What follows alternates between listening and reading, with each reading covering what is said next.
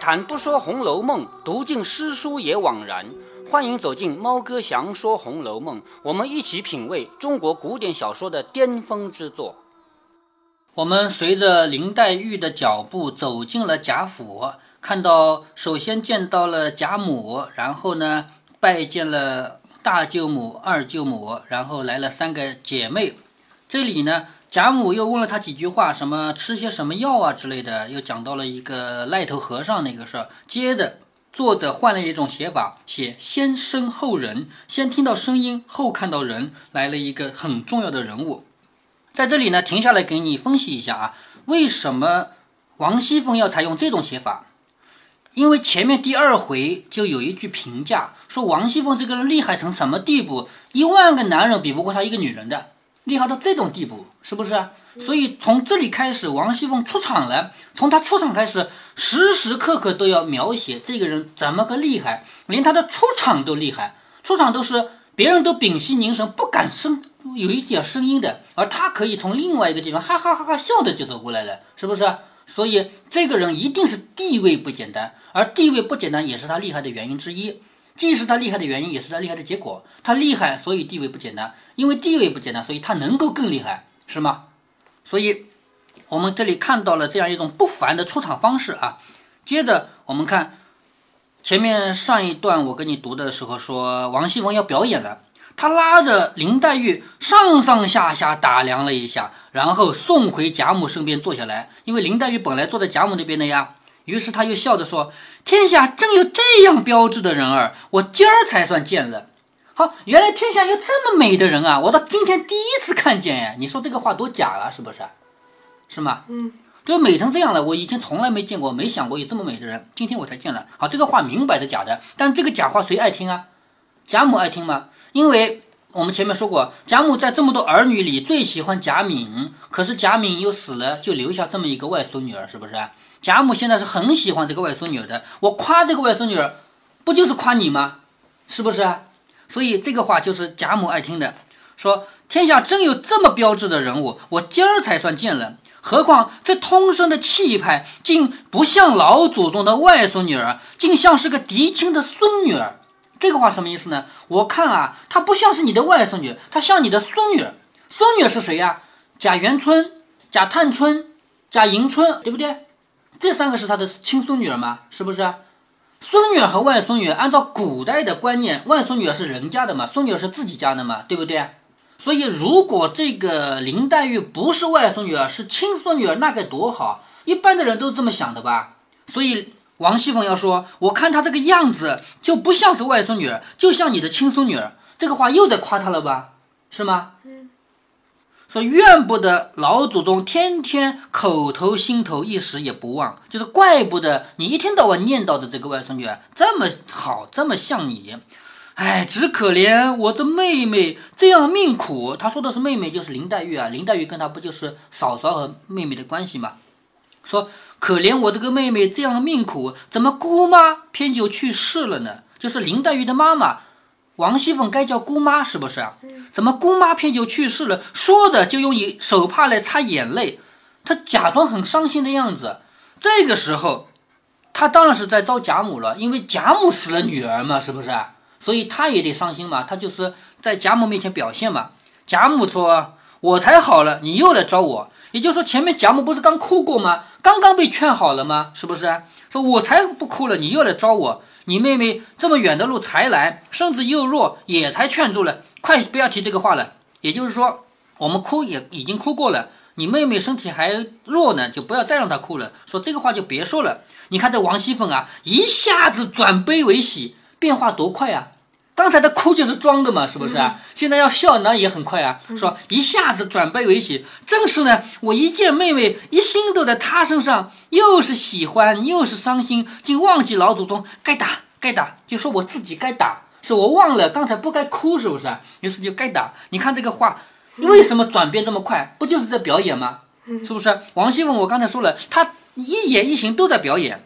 又忙拉着林黛玉的手问：“妹妹几岁了？可也上过学？现吃什么药？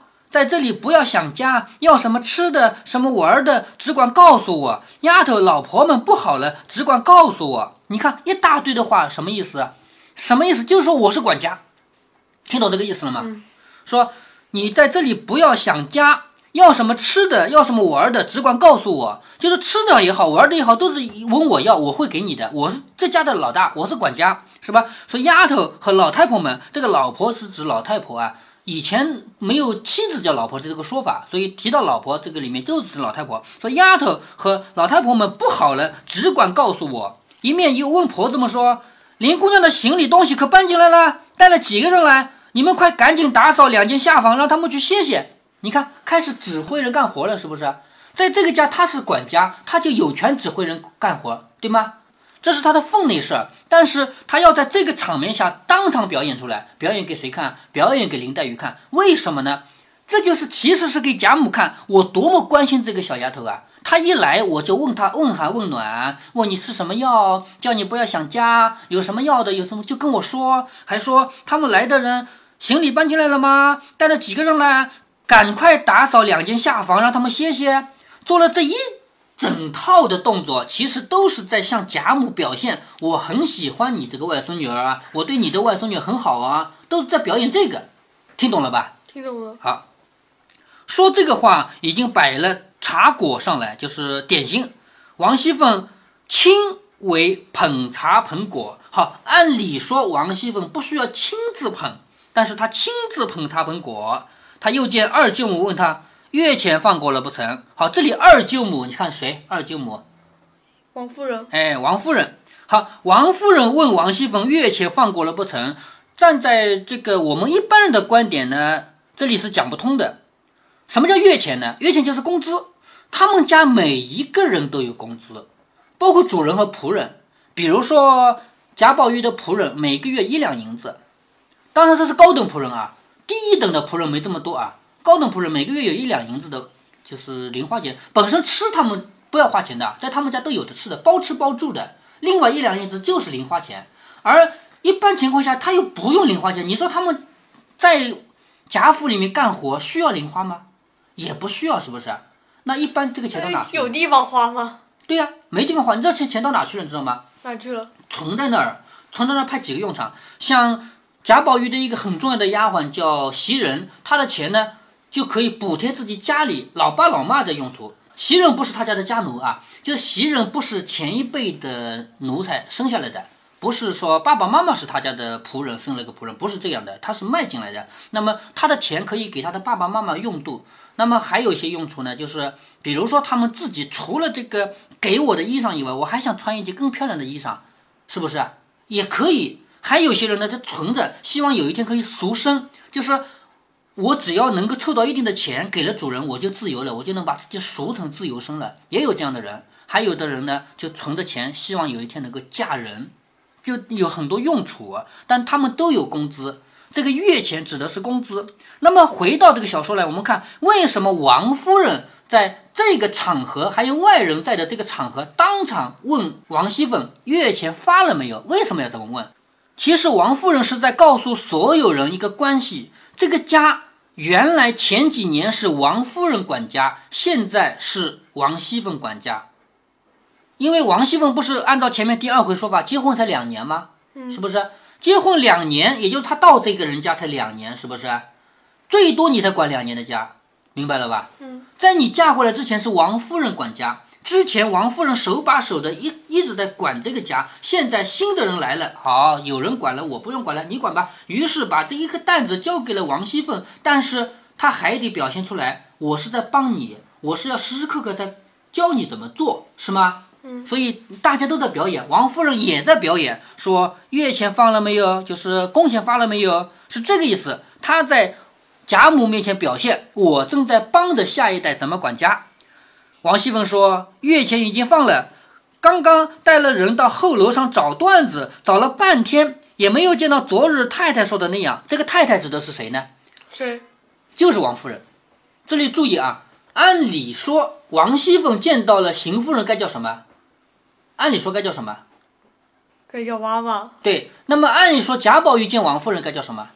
叫妈妈。对，按理说贾宝玉见到王夫人该叫妈妈，是不是？嗯。但是在他们的体系里面不这么叫，他们的体系里所有人看到王夫人都叫太太，唯独贾母不是啊，贾母比她更长一辈，不叫太太，是不是啊？仆人丫鬟见到王夫人叫太太，所以贾宝玉看到自己的亲妈妈也是叫太太，知道了吧？嗯。所以现在王熙凤说的太太指的就是王夫人。她说月钱已经放了，就是工资已经发完了。刚才我带着人到后面的楼上去找缎子，缎子就是布匹啊，去找布匹，找了半天也没有看到昨日太太说的那种，想是太太记错了吗？就是说你要我找的那个段子我没找着，是不是你记错了？你看他们两个人当着这么多人的面在讨论怎么管理家务事，对不对？嗯，是在表演，都在表演啊。王夫人说有没有有什么要紧的？就说我说过一遍而已，你找不到就找不到吧，有什么关系啊？是不是？他有没有有什么要紧的？于是又说该随手拿出两个来给你妹妹去做新衣裳的。好，又在表演了。也就是说林黛玉刚来，她是个客人。我们作为主人应该表示欢迎，怎么欢迎啊？把那个楼上放的那么多布料拿点出来，给她做新衣服，是吧？好，这个话是王夫人说的啊。王夫人的表现，她对林黛玉的关心，说等晚上想着再叫人去拿吧，可别忘了。王熙凤说这个我先撂着了，知道妹妹不过这两天就要到，我已经预备好了，等太太过去看了好就送来。也就是说，王夫人说。要拿新布料给林黛玉做衣服，说的是今天晚上再拿。而王熙凤说什么？说我之前就拿好了，你去看一眼，觉得好我就拿过来吧。也就是说，她要表现的是我比你更关心，是吗？嗯。你说晚上再拿，而我早就拿好了，是不是我比你更关心啊？两个人呃争啊这个。对，两个人抢着在贾母面前表现我很关心林黛玉，知道了，看懂这个意思了吧？是不是？王夫人一笑。点头不语。好，这短短的一句话什么意思呢？王夫人一笑，点头不语，就表示对王熙凤的表现非常满意。你别忘了王夫人的双重身份啊，在贾府她是王熙凤的长辈，是我，我是你的婶婶，对不对？可是，在嫁过来之前，我就是你的姑妈，是不是？嗯。你嫁到了贾府来，如果你这个人做什么事都做得很好，那不是我们王家出了一个好的闺女吗？懂这个意思吗？懂。你作为王家嫁过来的人，咱们俩都是从王家嫁过来的人。如果咱们俩在贾家是很好的，表现很好的，说明我们王家就出好人。所以一笑，点头不语，就是对这个侄女的表现很满意。我表示，我作为王家人，我赞同你，你做得好，你在贾府为王家长脸了，懂不懂这个道理？嗯。当下。茶果已撤，好，刚刚喝茶吃果子了吧？茶果撤掉了。贾母命两个老妈妈带着黛玉去见两个母舅，好，也就是去见舅舅。也就是说，刚才不是说只见到舅妈吗？舅舅没见，舅舅是不可能到这儿来的，对不对？那舅舅在他的地方上，所以呢，林黛玉作为刚刚来的客人是不可以不见舅舅的。你说外孙女儿到舅舅家来不见舅舅，这是没有礼节的事情，对不对？所以要带着，要让两个老妈妈，老妈妈就是老年仆人啊。这个妈妈是这样写的呢，是老年仆人，让两个老妈妈带着林黛玉去见两个舅舅。这个时候，贾赦之妻邢氏，你看表格上贾赦的老婆邢氏。因为去见舅舅，不是就是见贾赦和贾政吗？对不对？嗯。邢氏于是就说：“我带了外孙女过去，倒也正好方便。也就是说，去见我的老公，让他过去和我带过去，不是更好吗？是不是？嗯。说我带他正好方便。”贾母笑着说：“正是呢，你也去吧，不必过来了。”好，贾母这个话很重要啊，因为按照古代的礼节，一个女的嫁到男人家里去了，是要侍奉长辈的。比如说，我以邢夫人、王夫人为例啊，邢夫人和王夫人嫁到这家来，他们既是贾赦、贾政的妻子，同时也是贾母的儿媳妇，对不对？那贾母作为一个老太太，是需要儿子辈和儿媳妇这样的人来照顾的，对吧？所以邢夫人和王夫人在没事的时候，必须到这边来给陪着老夫人。为什么必须陪？因为长辈需要你照顾。实际上不要啊，实际上有丫鬟。走路都有丫鬟扶着，不需要你扶。但是你到这里来，表示你陪了他，是吗？嗯。所以按照礼节一定要来。而现在贾母说的是什么？你带着外孙女过去吧，而且你不必过来了。也就是说，接下来礼节性的事情你可以不来了，是我特赦的，你不用过来了。听懂这个意思了吧？听懂了。邢夫人答应了一声是，晚辈对长辈嘛要答应一声是，于是带着黛玉和王夫人作别，就是他要告别王夫人，他要回自己那个小院子去了嘛。于是跟王夫人作别，大家送到穿堂前，好，几个人要送邢夫人走。邢夫人走的时候，他们送，但是不要送到家了，送那么远不用，就送到自己家的穿堂前面。穿堂是什么地方呢？就是这个屋子啊，不是什么房间，南边有门，北边也有门，可以直接穿过去的，这叫穿堂。它不是住人的地方，知道吧？嗯，好，送到穿堂前，出了垂花门，早有众小厮拉过一辆翠卧青釉车，就是邢夫人过来呢是坐车来的，早有小厮拉过一辆车来，邢夫人带着宝玉坐在车上面，众婆子们放下车帘，这个车是有帘子的，因为拉到外面会被外人看见嘛，是不是？嗯放下车帘，方命小厮们抬起，好。把帘子拉好以后，保证外面是看不到里面的。于是叫小厮们，你们来拉吧。也就是说，小厮们是没有机会看到女主人的，懂了吧？好，拉到宽的地方，方架上驯骡，就是窄的地方只能人拉，拉到宽的地方呢，有骡子可以拉了。于是出了西角门，好，又回到那个图了，又从西角门出去了。刚才不就从西角门进来的吗？对，是不是？又从西角门出去了，往东过了荣国府的正门，过了正门以后呢，走进一个黑油大门中，至仪门前放下来，为什，么叫黑油大门？就是用黑的油漆刷的大门嘛。那家难道不是黑油的？正大门不是黑的，正大门是红的。进去以后，来到了仪门前，小厮退出去。好，这个细节又出来了。小厮退出去以后，才打起车帘，想通了为什么，对不对？外人是不能看到里面的女主人的。小厮先退出，退出去以后打对了，，嗯黑，油大门进去是什么啊？就是这个院子啊，就是对称的嘛，对边进去啊。从那个另外一个图看出来了吗？这个图里看出来是假设家了是吧？嗯，假设的院子吧。邢夫人不就是去假设院吗？明白了吧？明白了。邢夫人搀着黛玉的手走入院中。好，这里搀手跟前面搀手不一样啊。前面搀手表示你有这个身份，走路是要有人搀的。现在呢，邢夫人的级别当然比黛玉要高了，是你的舅妈，是不是？那搀手表示我爱护你，我喜欢你，知道吧？这不是说你的级别高，我要搀着你的手啊，我不是仆人，对不对？所以邢夫人是搀她的手，表示喜欢她，走入院子里面。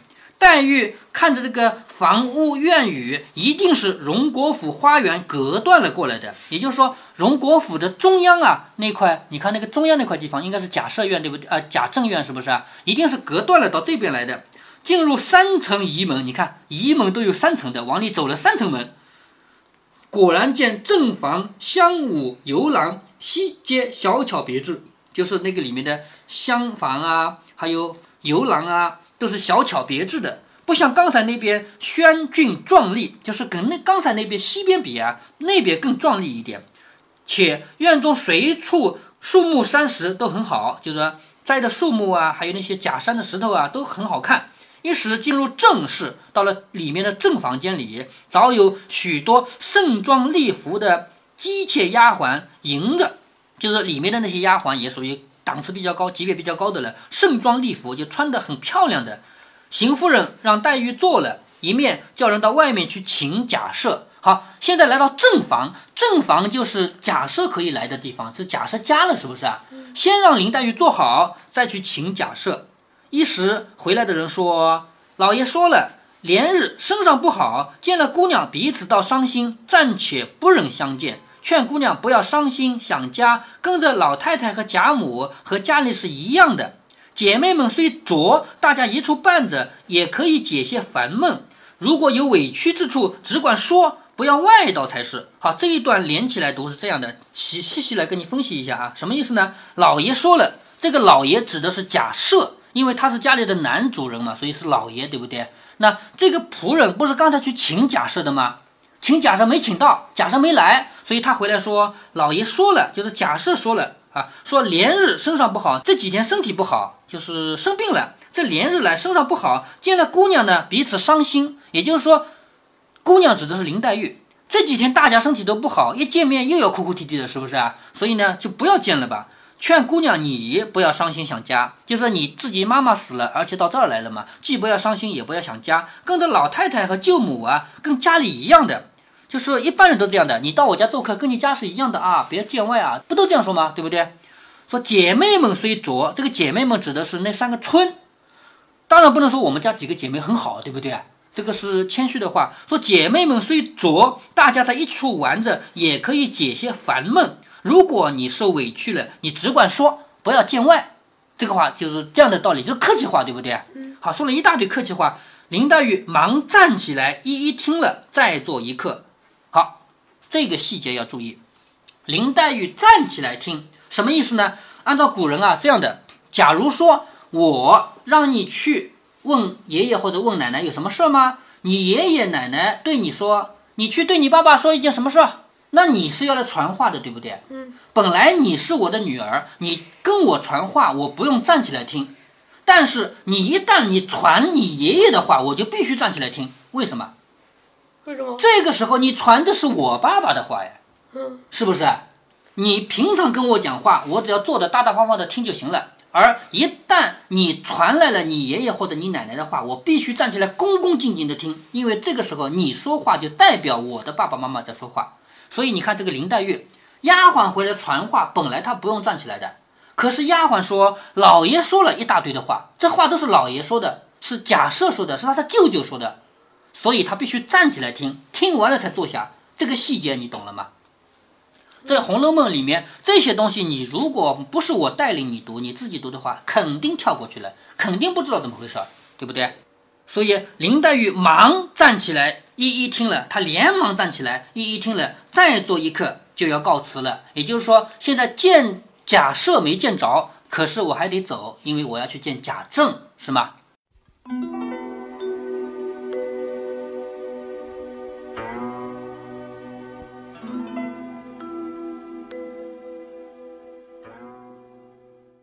在这一集里，猫哥又忍不住要吐槽一下马奶奶了。喜马拉雅上有一个收费的《红楼梦》音频，主讲人是读了两辈子《红楼梦》的马奶奶，但是在这一小段里，马奶奶的观点，猫哥是彻底不敢苟同的。马奶奶说，王夫人问王熙凤月钱放了不成，原因是王熙凤经常挪用这些银两去放高利贷。对于这种解释，猫哥觉得很匪夷所思。王熙凤的确挪用月钱去放高利贷，不过王夫人绝对不可能在这样的大庭广众把这个事情点出来，哪怕是别人都听不懂，只有王熙凤一个人听懂也不可能。首先，王夫人就不是这样的人；第二，贾家整个家族也不是这样的氛围；第三，王夫人和王熙凤的关系也决定了王夫人不可能这样做。下面我们一点一点来分析。第一，王夫人不是这样的人。我们读多了就知道，王夫人除了在绣春囊事件上失过一次态，其他时候她表现出来的优雅与周到，那是不用质疑的。第二，整个贾家不是这样的氛围。如果大家一定要听猫哥怎样点评贾家这样的贵族家庭，您先耐着性子，等大家听到后面整部《红楼梦》快要结束的时候，猫哥会有一段精彩点评，告诉你贾家这样的贵族家庭是怎样的教养。第三，王夫人对王熙凤只会照顾有加，绝对不可能在公共场合用言语来敲打王熙凤。大家听到后面贾征求王熙凤协理宁国府的那一段，您可以听到猫哥的细致分析。所以，综上所述，王夫人问月钱放了不成，绝对不可能是因为王熙凤爱挪用，所以得问一声。马奶奶还有一个观点，就是如果月钱还没有发放，那就赶快把林黛玉也算进去发一份，这个倒是有可能性。而且从此以后，林黛玉的确每个月都有零花钱拿，而且还比别人多一点。多出的那份不是王熙凤给的，而是贾母给的。在这里，王熙凤的做事方式有一点值得我们学习。注意，猫哥说的是做事方式，不是做人方式。让他拿出一两块布料来给林黛玉做衣裳，他说早就准备好了，等晚上你去看一下，确认了我就拿出来。究竟有没有准备好？这当然有两种可能性。猫哥，我倾向于认为他这是胡说。当然，我没有证据。你也可以认为他很能干，真的准备好了。换了你，如果明天领导问你，叫你把什么东西放进仓库的，你放了没有？你可以直接回答放好了，然后再去补一下。这是一种工作方式，虽然说影响了你的人品，但是对工作前程有好处。做人和做事有的时候是不统一的。至于王夫人为什么一笑点头不语，我相信我的理解也比马奶奶的解释更符合人性。哦，对了，还有一点我得啰嗦一下，有人说林黛玉见贾赦没见着，说明贾赦没有感情，不留情面。这个说法属于半对半错。首先，贾赦绝对是个不靠谱的人，他随便找个借口不见林黛玉也完全是正常的。不过，猫哥，我觉得小说没有让贾赦出场，最大的原因还是为了详略得当。毕竟这才开篇嘛，不想安排太多的人物出场。再说，贾赦这样的人又不是《红楼梦》要写的人物。如果您觉得猫哥的读书分享有益有趣，欢迎您点击订阅，这样您将在第一时间收到猫哥的更新提醒。如果您有什么要对猫哥说的，不管是赞还是批评，不管是提建议还是唠唠嗑，欢迎您在节目下方留言。您也可以加猫哥的公众号，四个字“猫哥在线”。您还可以加入猫哥的听友群中，微信群呢，用语音节目没有办法说清，还是 QQ 群方便，群号为八四九九六六八九九。不管加入 QQ 群，还是微信群，还是在节目下留言，还是在公众号留言，您都可以围绕着书中的智慧和读书的乐趣畅所欲言。好，再见。